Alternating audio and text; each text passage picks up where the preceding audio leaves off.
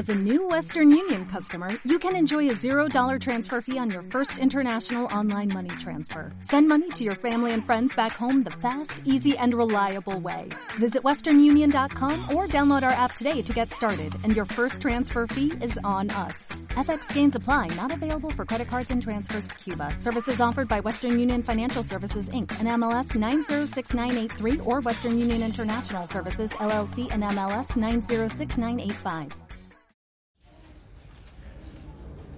¿Cómo es el amor? ¿En qué consiste el amor? La Biblia nos dice que el amor es benigno, que el amor es bondadoso. Y llegamos ahí a ese momento en el cual en 1 Corintios 13 se nos dice, después de decirnos que es lo más importante y que lo que podemos decir o hacer para nada impresiona a Dios, pero que por otro lado si no está hecho, vivido, dicho con amor, de nada sirve. Después nos dice ahí en Hechos, en 1 Corintios, quiero decir, capítulo 13, versículo 4, el amor es sufrido, es benigno, el amor no tiene envidia, el amor no es jactancioso, no se envanece, no hace nada indebido, no busca lo suyo, no se irrita, no guarda rencor. No lo describe con una sola palabra, pero sí está aquí la benignidad, la bondad, que es parte del amor, por lo menos del amor como Dios ama. La bondad podemos decir que es el amor en acción. Decíamos y hemos dicho en estos días que el amor no es un sentimiento, aunque puede expresar sentimientos, no es un sentimiento. Nos lo han querido inculcar así.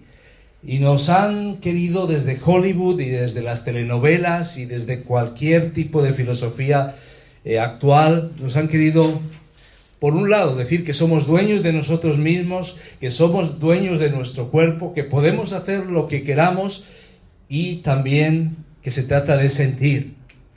Por eso cuando alguien dice, no, es que ya no siento que te amo, si esa es la ecuación, no hay nada más de qué hablar. Pero el amor no es un sentimiento simplemente.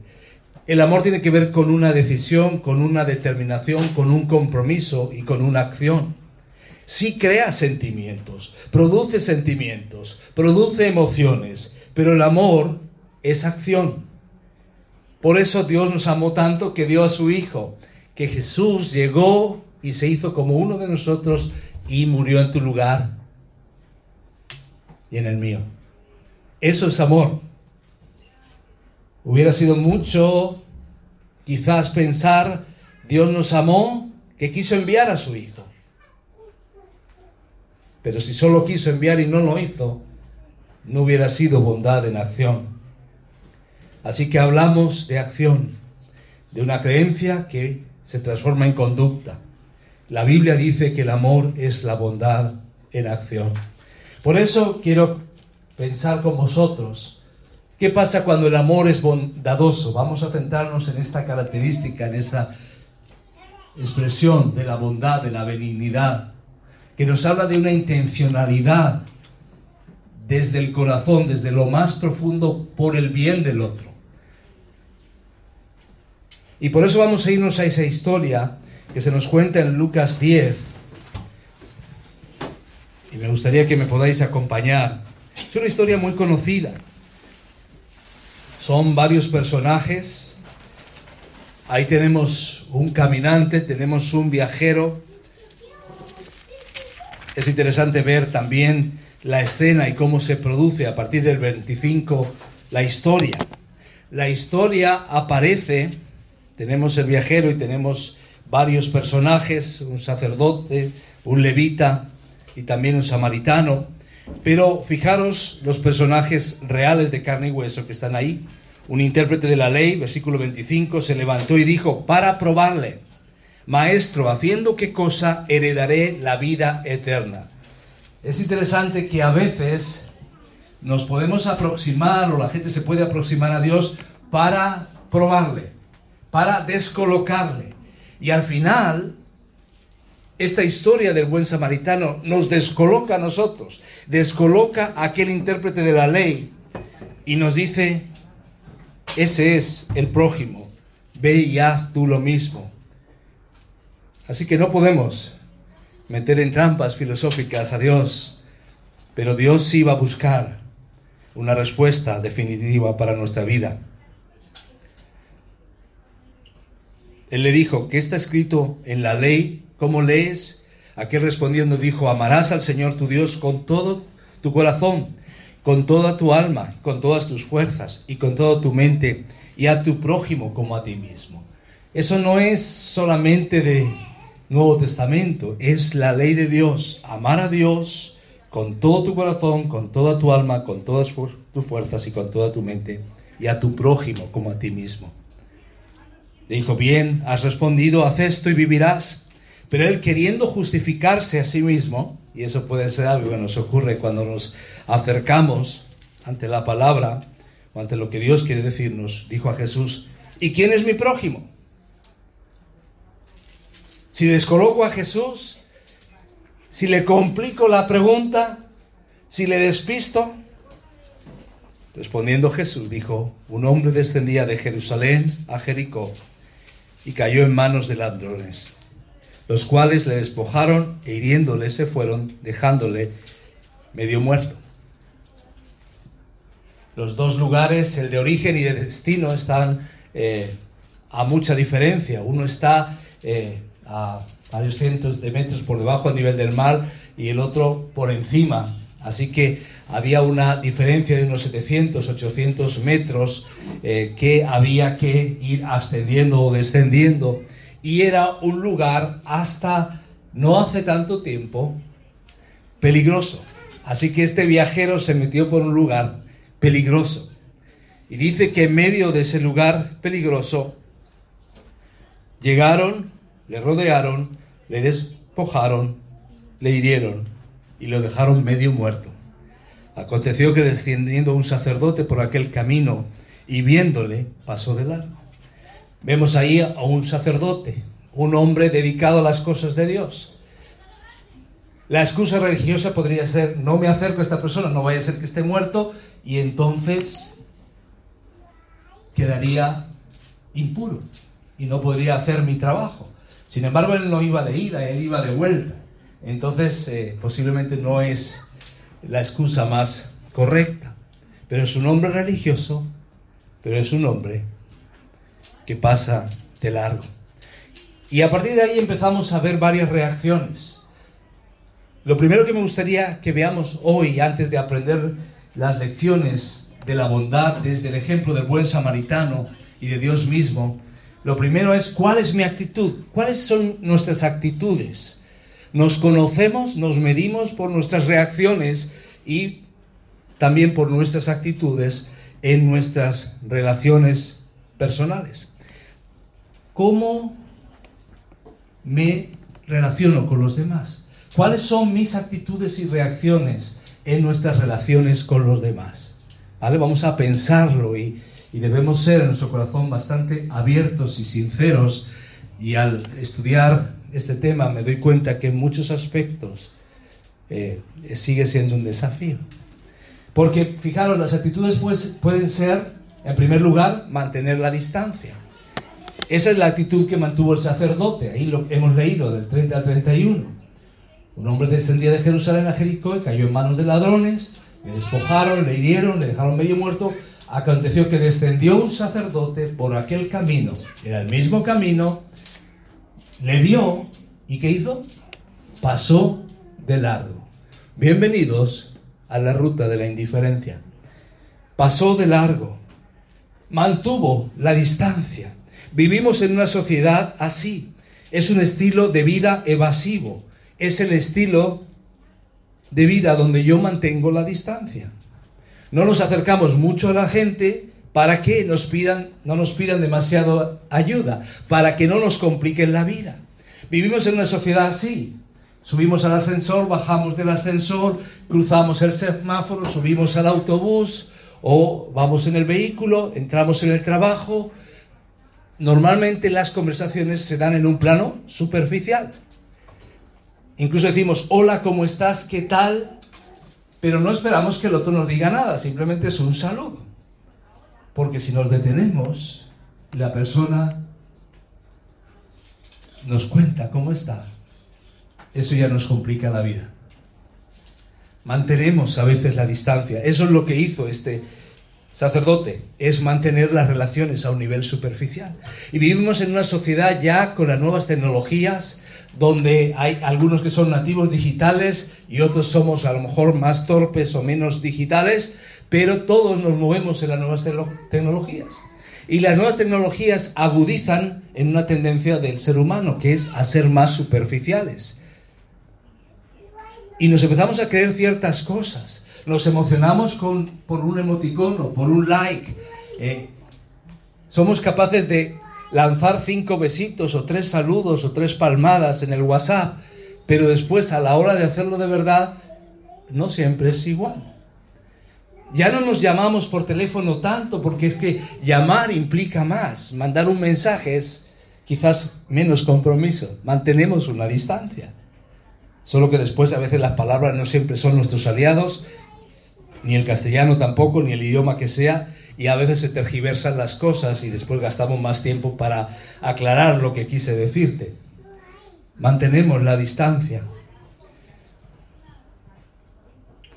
Y eso es lo que hace el sacerdote. Donde vivimos en nuestra sociedad, también hay una actitud muy fácil de adoptar, mantener la distancia. Un camino de ida y vuelta, pero donde no me paro a ver las necesidades. Hay una segunda actitud que es parecida. También vemos a una persona del ámbito religioso, ayudaba en el ámbito también a, del sacerdocio y del templo en cuestión, ¿verdad? No era sacerdote, era levita. Dice que asimismo un levita llegando cerca de aquel lugar, hay un acto de aproximación, y viéndole, también pasó de largo. Podemos decir que es una segunda actitud, curiosidad, curiosidad sin involucrarme. Llegó a aquel lugar, se acercó, pero no se involucró. Y eso nos puede pasar. No vamos por una carretera, ¿cuántas veces paramos si hay un accidente? Bueno, a veces pensamos ya está atendido, ya hay otra persona, vemos a alguien en el camino, ¿cómo reaccionamos? ¿Nos paramos a pensar? ¿Verdad que es complicado eso de involucrarme? ¿Has notado que es más fácil chismosear acerca de los problemas de la gente que ayudarles? Es muy fácil, nos fascina hablar de los problemas de la gente. Otra cosa es ayudarles a resolver los problemas. Puedo decir, ay, qué familia tiene, ay, qué vida tiene, ay, qué problema tiene. Pero otra cosa es decir, te ayudo en el problema que tienes, ¿verdad que eso no es tan fácil? ¿Por qué creemos entonces que las revistas del supuesto corazón o los programas de sociedad o los realities venden tanto? Porque es fácil ver los problemas de otros sin meterlos. Es curiosidad, pero sin involucrarnos. Todos queremos saber, dentro de un ambiente de morbo y curiosidad, lo que les pasa a otros. Los que se separan, los que se divorcian, los que se juntan, los que les pasa esto, los que les pasa aquello, pero sin involucrarnos. Ahora hay una tercera respuesta y es la respuesta bíblica. Y es la respuesta con la que nos ilustra este samaritano. Y ya al decir samaritano estamos hablando de una persona, aunque el concepto samaritano se usa también de una manera despectiva para un grupo más amplio. No solamente estamos hablando eh, en sí del colectivo de los samaritanos, eh, pero eh, está poniéndonos al otro lado, en el otro extremo, en el tipo de personas que no tocaría o no habría una relación entre unos y otros. Y esta es la persona que llega y se acerca. Hay tres actitudes, hemos dicho, por lo menos, ¿verdad? Una es, mantengo la distancia, otra es curiosidad, pero sin involucrarme. Y en tercer lugar, trata a otros como quiera que te traten. Trata a otros como quiera que te traten. ¿Te suena eso familiar? Es la regla de oro que dijo Jesús ahí en el Sermón del Monte. Dice un samaritano que iba de camino, vino cerca de él y viéndole, hace lo mismo, se aproxima, le ve, Pero la clave fue la bondad, movido a misericordia, movido a misericordia. Tuvo compasión de él. Y eso marca una diferencia. Entonces, ese es el reto. Ese es el reto que tenemos hoy con nosotros. Este buen samaritano hizo cuatro cosas que necesitamos hacer si vamos a aprender a ser más bondadosos con los demás. ¿De acuerdo? Cuatro cosas que queremos aprender para amar expresando la bondad de Dios. En primer lugar, ¿cómo puedo amar expresando la bondad de Dios? Lo primero que vemos en el samaritano es que comenzó a ver las necesidades a su alrededor. Ese ver le llevó a actuar. ¿Cómo puedo amar expresando la bondad de Dios? Comenzando a ver las necesidades de, mis personas, de las personas alrededor. La bondad se gesta en el corazón, pero siempre comienza con los ojos. La manera en que yo miro, la manera en que yo veo lo que me rodea, me lleva a actuar o no actuar. Siempre comienza con lo que veo, en la manera en que yo observo las cosas en la manera en que soy sensible a las necesidades de los demás. ¿Habíais pensado que la bondad comienza con los ojos? Viéndole. Sin embargo, como decimos, se gesta en el corazón, movido a misericordia. No solamente es algo externo, pero sí nos habla de estar alertas. Cuando vio la condición de este hombre, podemos decir, su corazón se dirigió hacia él. Cuando vio esto me recuerda mucho el caso de Nehemías, ¿recordáis? Nehemías cuando llegan aquellos mensajeros y le cuentan cómo está Jerusalén y cómo están sus hermanos. Y él mismo se pone en el lugar de ellos y a kilómetros de distancia siente lo mismo. Él ve las necesidades. Él ve las necesidades. Vemos nosotros las necesidades a nuestro alrededor. Hay gente herida en todas partes del mundo. Hay personas heridas quizás aquí mismo en nuestras diferentes filas de sillas. Pero quizás no vemos la realidad. ¿Por qué no vemos las heridas de la gente alrededor nuestro? Creo que hay dos conceptos que afectan. La prisa Vivimos con mucha prisa y la prisa es mortal para la bondad. Eso nos afecta. Cuando estoy ocupado, estoy distraído con otras cosas y no tengo tiempo para ser bondadoso. Si quiero ser una persona más amorosa, tengo que bajar la velocidad para ver las necesidades de otros. Nos toca eso en el día, preguntarnos. Cuidado con las prisas que nos impiden detenernos. Pero cuidado también, decíamos antes, con las nuevas tecnologías que nos hacen ver las cosas más superficialmente. Un like no es para tanto. Pero ver la necesidad y pararnos a pensar, sí. Si quieres ver, tendrás que ir más despacio. Y si vamos más despacio y orando a Dios por sensibilidad, vamos a ver. Vemos ahí varios versículos. 1 Corintios 10, 24 dice, ninguno busque su propio bien, sino el del otro. Esto es importante, darnos cuenta de lo que nos está diciendo. Ninguno busque su propio bien, sino el del otro. 1 Corintios 10, 24.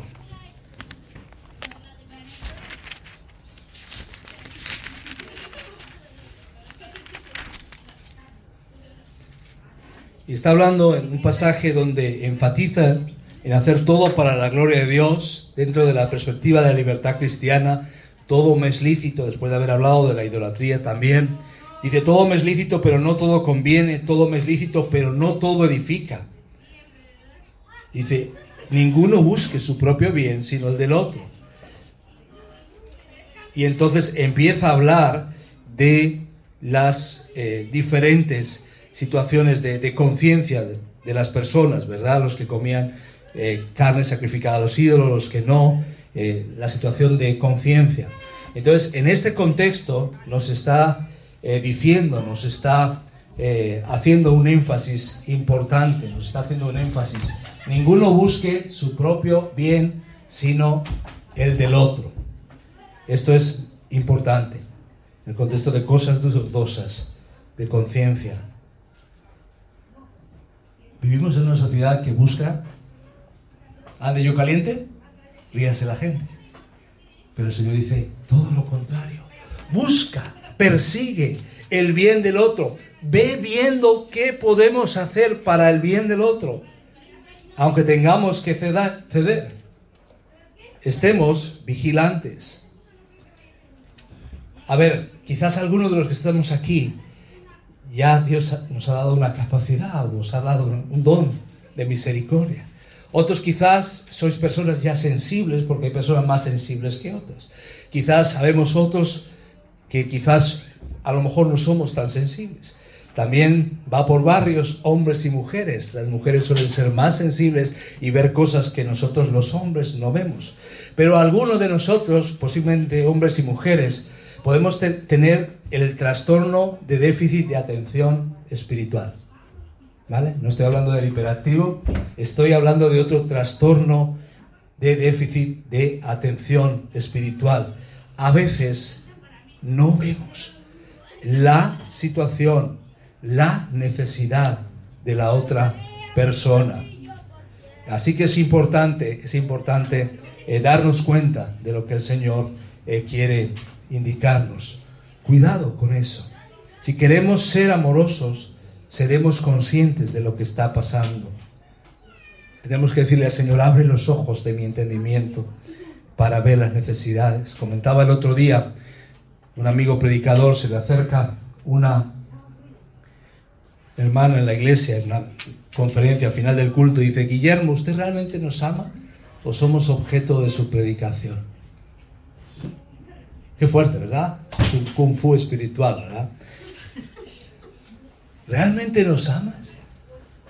Y a veces necesitamos darnos cuenta que estamos mirando a corto plazo, estamos mirando hacia nosotros mismos, pero el Señor quiere que amemos con bondad, comenzando a ver la necesidad de las personas a nuestro alrededor. Fijaros lo que dice Gálatas 6, 9, también en ese canto a la libertad y contra el legalismo. Allí hay unos consejos muy prácticos. Y uno de los que dice ahí, todos realmente son jugosos, eh, es este que, que vemos aquí, que no nos cansemos de hacer el bien. Pero podemos buscarlo. Gálatas capítulo 6.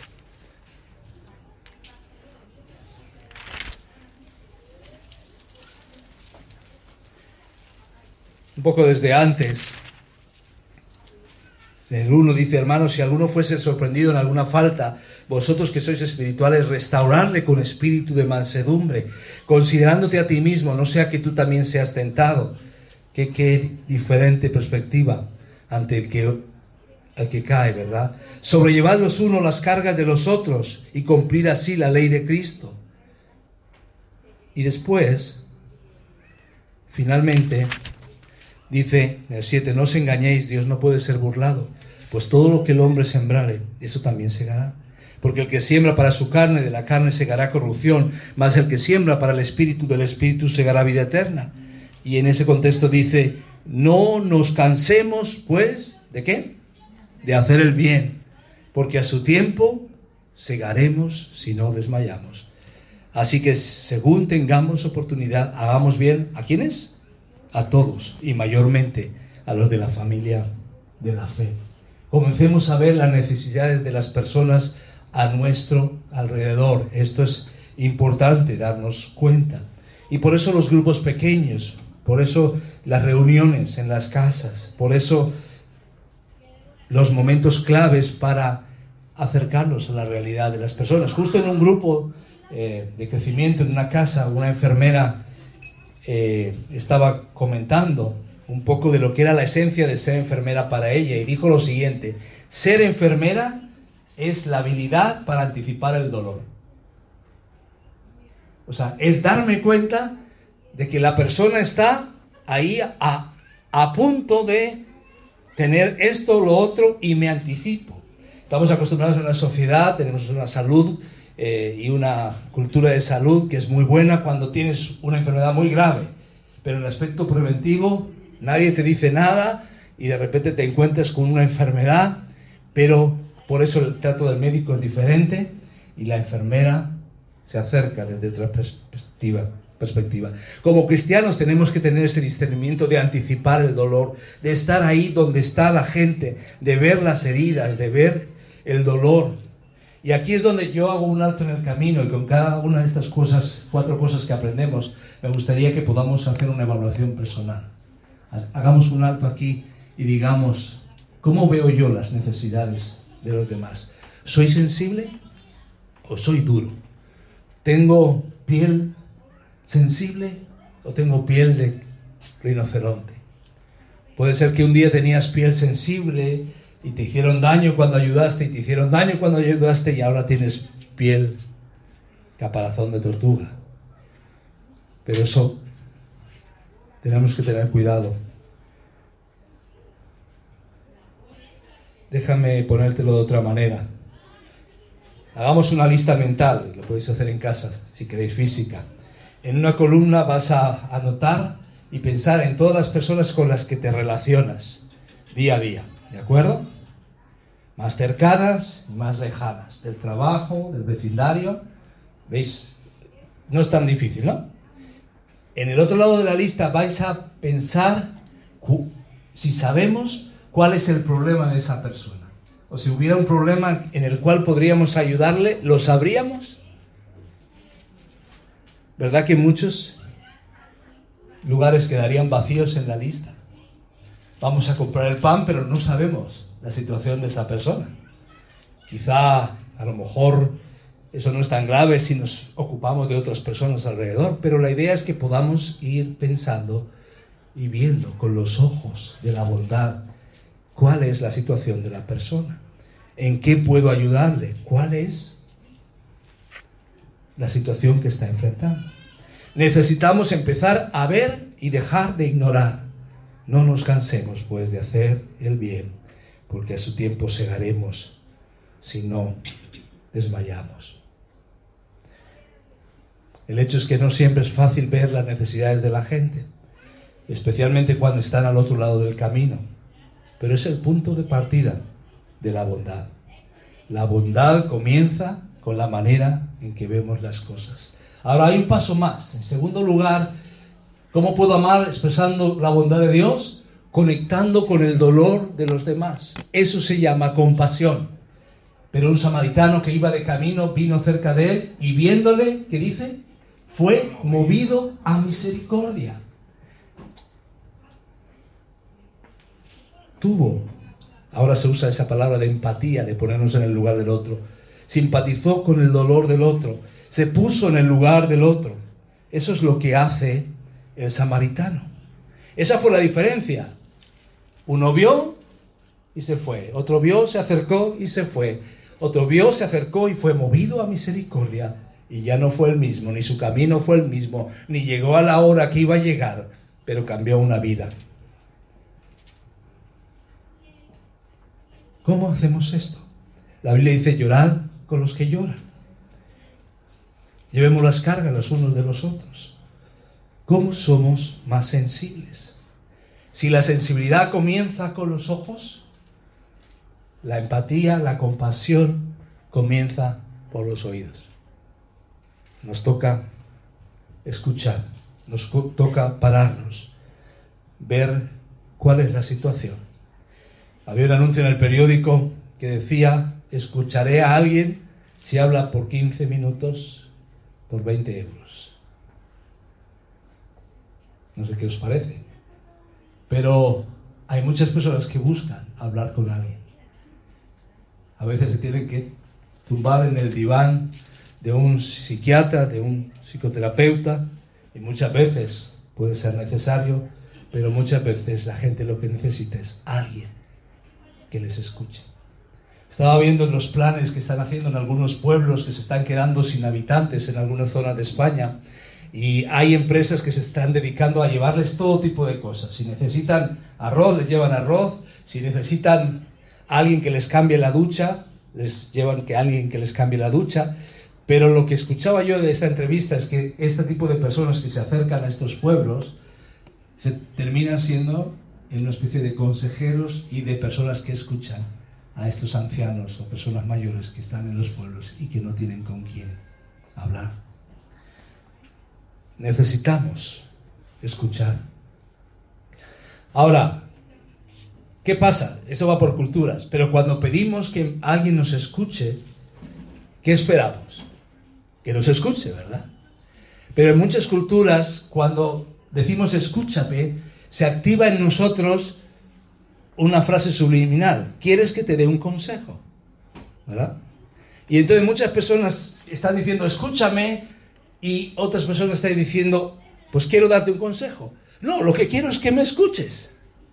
Puede venir el momento para el consejo, pero necesitamos escuchar.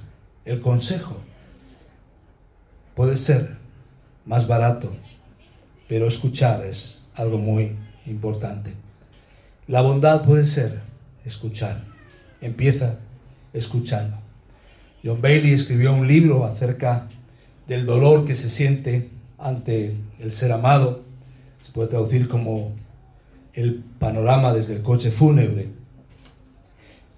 Y él dice que estaba sentado, quebrado en el dolor, y alguien vino y le habló acerca de cómo Dios trata con uno y por qué pasó lo que pasó y de la esperanza que hay más allá de la tumba. Dice, Él me habló constantemente, dijo cosas que yo sabía que eran verdad, pero yo lo que quería es que estuviera fuera. Entonces otro vino y se sentó a mi lado y no habló. No me hizo ninguna pregunta. Él solo se sentó por una hora y me escuchó. Y fui consolado. Y no quería que esa persona se fuera. Dice Gálatas 6.2, sobrellevad los unos las cargas de los otros y cumplir así la ley de Cristo. Esta empatía, esta compasión, esta simpatía con el dolor hace dos cosas, satisface dos necesidades. La necesidad de que nos entiendan y la necesidad de que nuestros sentimientos sean validados. A veces simplemente, y eso es confuso hombres y mujeres, porque nosotros estamos buscando, quizás los hombres, un argumento para razonar por qué la otra persona se siente de una forma. Y quizás la otra persona simplemente quiere que sus sentimientos sean validados, que esto es normal, que esto es lo que me pasa y te lo quiero contar. Por eso la Biblia dice que llevemos las cargas los unos de los otros. Y este es el gran mandamiento. Amar a Dios con todas las fuerzas y a tu prójimo como a ti mismo. Ese es el reto. Quizás a veces es complicado, ¿verdad? A veces podemos preguntarnos por qué esto me está pasando a mí. A veces nos cuesta ponernos en el lugar del otro. A veces queremos consolar fácilmente, pero el Señor quiere llevarnos algo más. Fijaros lo que hizo Jesús. Al ver las multitudes, tuvo compasión de ellas, porque estaban desamparadas y dispersas como ovejas que no tienen pastor. Y en ese mismo pasaje dice que liberó a algunos que tenían espíritus demoníacos, enseñó, les dio alimento. Todo eso porque les vio en una situación. Él tenía bien enfocada la necesidad de ellos y actuó. 2 Corintios 1, 3 y 4 dice, bendito sean Dios y Padre de nuestro Señor Jesucristo, Padre de misericordias y Dios de toda consolación. Fijaros estos títulos. Padre de misericordias y de toda consolación, el cual nos consuela en todas nuestras tribulaciones, para que podamos también nosotros consolar a los que están en cualquier tribulación por medio de la consolación con que nosotros somos consolados por Dios. ¿Entiendes por qué entonces te pasan las cosas que te pasan? Para que Dios te consuele tú y yo nos demos cuenta que nosotros no podemos salir del problema solos, solo agarrados a Dios. Y mientras salimos con la ayuda de Dios, consolamos a otros. Y ese es el reto y esa es la oportunidad. Así que tenemos aquí dos partes, dos elementos que hemos visto. Por un lado, ver las necesidades de las personas, por otro lado, conectar con el dolor de los demás. Y antes de ver las últimas dos, me gustaría ah, que tomemos un momento para orar, para pedirle al Señor esa sensibilidad y esa compasión, pensando en las personas que nos rodean.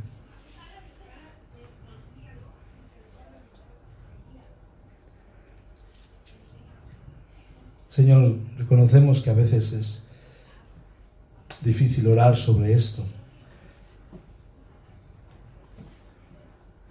Señor, no siempre tenemos la sensibilidad, no siempre nos paramos para ver con tus ojos. Y no siempre somos movidos a compasión.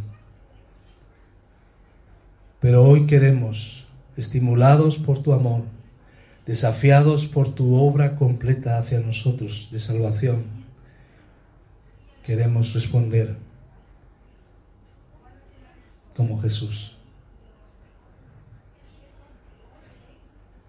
Queremos, Señor, como dice tu palabra, que haya en nosotros el mismo sentir que hubo en Cristo Jesús, que pudo ponerse por debajo, viendo las necesidades de los demás por encima, y pudo humillarse Señor, danos esa sensibilidad, danos esa compasión.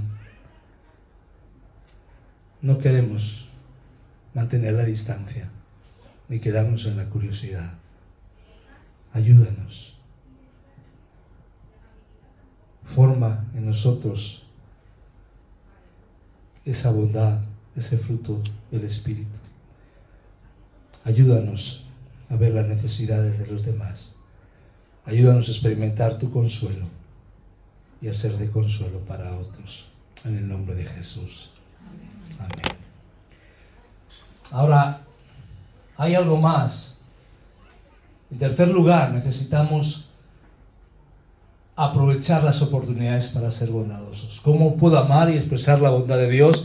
Hemos dicho de ver la necesidad, pero hemos visto también la compasión.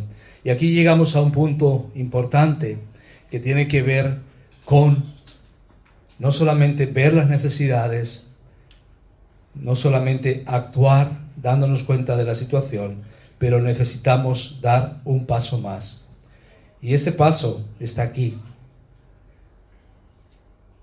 No solamente tengo esa empatía por el dolor de los demás, sino que estoy dispuesto a dar un paso definitivamente superior. Y eso es lo que vemos en el caso del buen samaritano. Y acercándose vendó sus heridas, fijaros, después de que ve y tiene compasión, se acerca, venda sus heridas, echándole aceite y vino y poniéndole en su cabalgadura. Y dice que lo llevó al mesón y cuidó de él. No fue algo cualquier cosa, no fue cualquier acto de heroicidad o bondad. Lo que nos dice que con lo que tenía se puso a ayudarlo. ¿Te has puesto a pensar cómo le vendó para sus heridas? a sus heridas. ¿Llevaba un botiquín de primeros auxilios? ¿Llevaba un rollo de esparadrapo? Posiblemente de su propia ropa.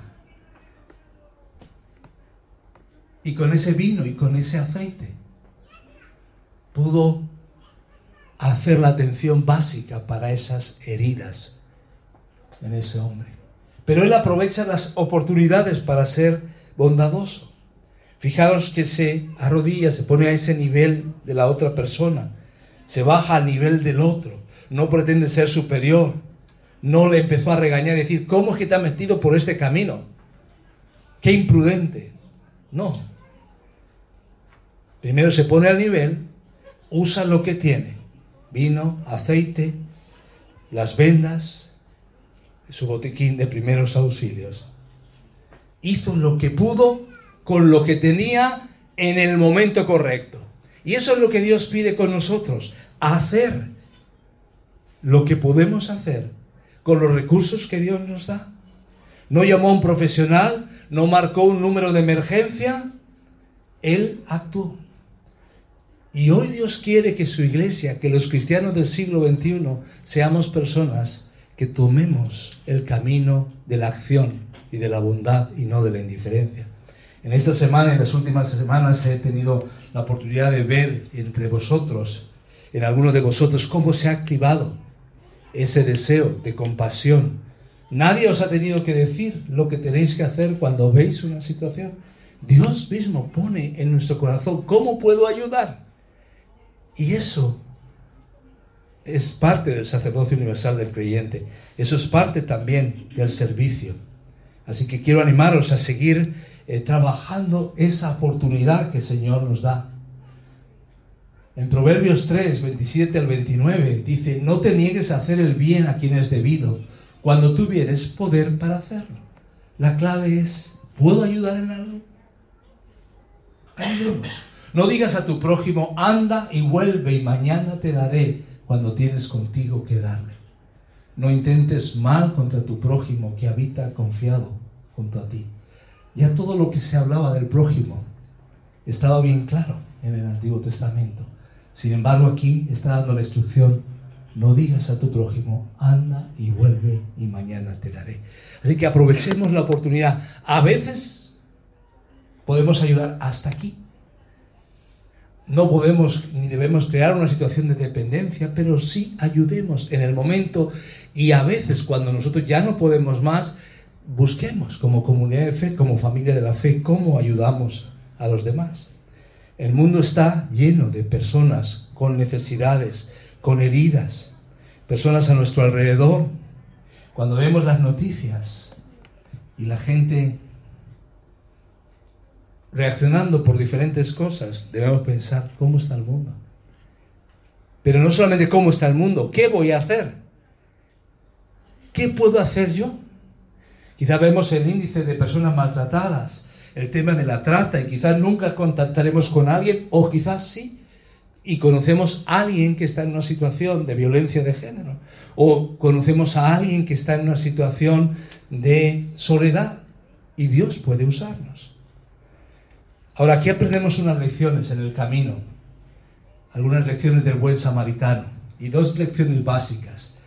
Debo de, ser, debo de estar dispuesto a ser interrumpido. La bondad de Dios no está en mi agenda. La bondad no ocurre en mi horario. Acontece en el horario de nosotros y me tengo que ajustar. Y a veces el amor es un tanto inoportuno, ¿no? El amor es acción y nos toca ayudar. Quizás nos llaman a una hora, quizás que no esperamos.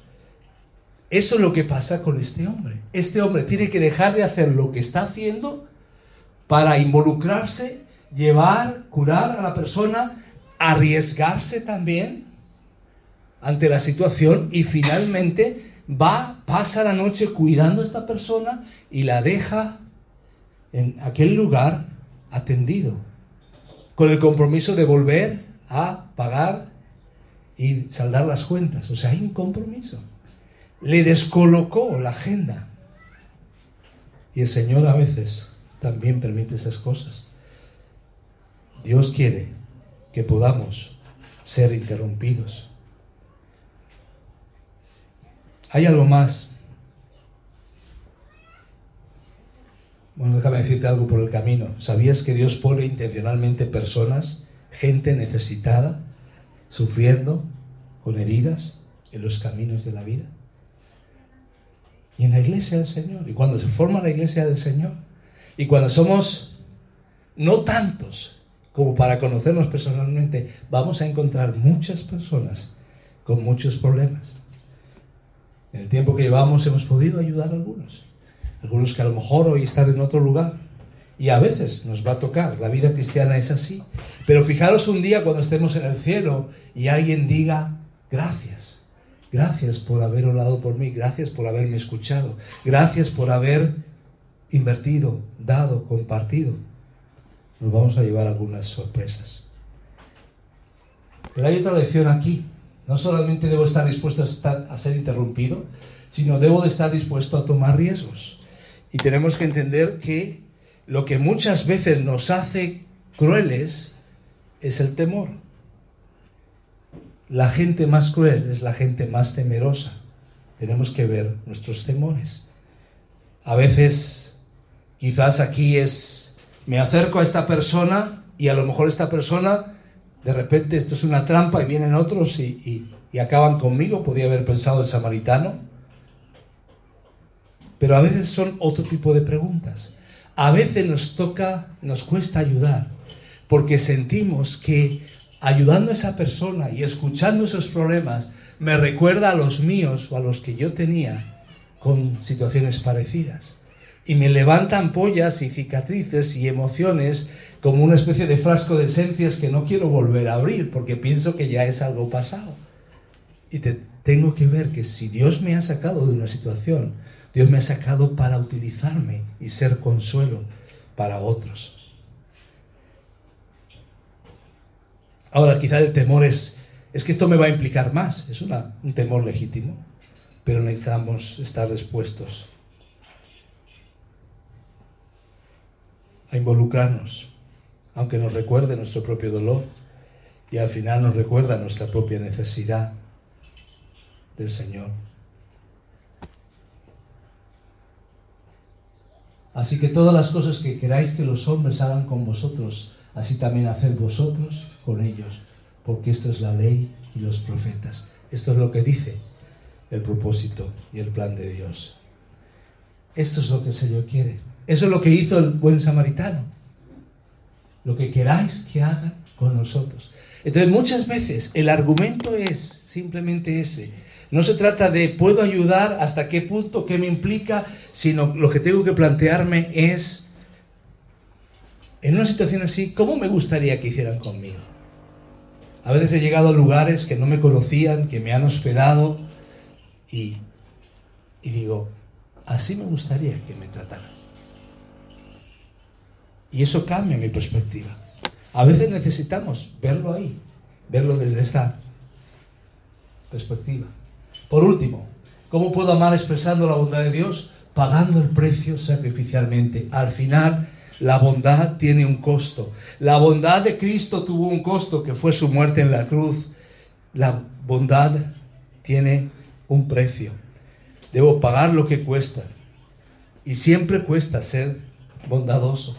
Dice que poniéndole en su cabalgadura lo llevó al mesón Fijaros, todos los kilómetros que le tocó caminar, ya él iba caminando, ya no iba sobre su cabalgadura, porque ahí iba la persona herida.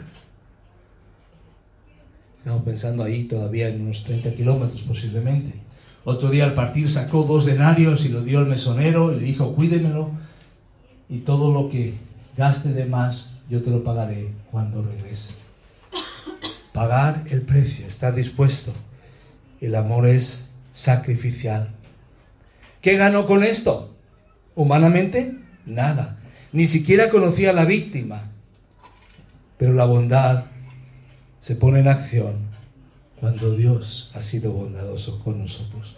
Debo ser bondadoso porque Dios ha sido bondadoso conmigo, porque la Biblia dice que la bondad es un acto de adoración, porque la bondad honra a Dios, porque la bondad al final como dice Proverbios 19, 22 también, es un elemento beneficioso para nuestras vidas. La Biblia dice que la bondad hace que otra gente quiera ser amable también, es contagiosa. Dios bendice la bondad. Quiero terminar con este pasaje. En Isaías 58, 10 y 11, en el contexto de hablar del ayuno y de un ayuno que estaban haciendo ellos para manipular de alguna forma a Dios, pero había muchas cosas que arreglar en la relación con Dios, le dice Dios así. Y si vieres tu pan al hambriento y saciares el alma afligida, en las tinieblas nacerá tu luz y tu oscuridad será como el mediodía. Jehová te pastoreará siempre y en la sequía saciará tu alma y dará vigor a tus huesos y serás como huerto de riego y como manantial de aguas cuyas aguas nunca faltan. Eso hace el Señor. Quizás no conoces a la persona, o quizás sí la conoces. Quizás es tu enemigo, quizás cuesta, quizás es un familiar complicado. Pero dice la Biblia que merece la pena. A su alma hace el bien el hombre misericordioso, mas el cruel se atormenta a sí mismo. ¿A quién beneficia ser misericordioso? A mí mismo. Me hago bien, mientras que el cruel se atormenta a sí mismo. Por eso quiero animarte a pensar. Estamos para servir. ¿Qué harás en las próximas semanas, días, meses? ¿Hay alguien a lo que puedes ayudar en algo concreto, sencillo, con tus dones, con tus capacidades? Hay aspectos de solidaridad. A veces una vez al mes traemos comida para después repartir. Hay personas a las cuales visitar. Piensa en algo concreto que puedes hacer en tu comunidad, aquí, pero también puedes ofrecerte a nivel de los servicios sociales, a otros niveles de voluntariado, pero siempre desde la perspectiva de la bondad de Dios y desde lo que como iglesia queremos hacer. Algunos os habéis acercado y habéis dicho, estoy dispuesto, ¿cómo puedo ayudar? Por eso el Señor nos dice, así que según tengamos oportunidad, hagamos bien a todos y mayormente los de la familia de la fe. Oremos. Señor, gracias, gracias por tu palabra, gracias por esta parábola que nos enfoca en el prójimo y en el próximo. Gracias, Señor, que nada te descoloca a ti, pero tú sí nos descolocas a nosotros, porque no podemos de manera natural cumplir esto que nos dices. Pero sí hay una manera sobrenatural porque tú has mostrado esa bondad, nos has amado de esa forma donde has visto nuestro problema, has sido sensible, has tenido compasión, has pagado el precio y has hecho lo que era necesario. Gracias por darnos a Jesús, gracias por salvarnos y gracias por capacitarnos para que ahora podamos nosotros hacer lo mismo. Gracias que tú produces el querer como el hacer por tu buena voluntad. Gracias que tú produces el carácter de Cristo en nosotros, el fruto del Espíritu. Capacítanos, Señor. Úsanos, Señor.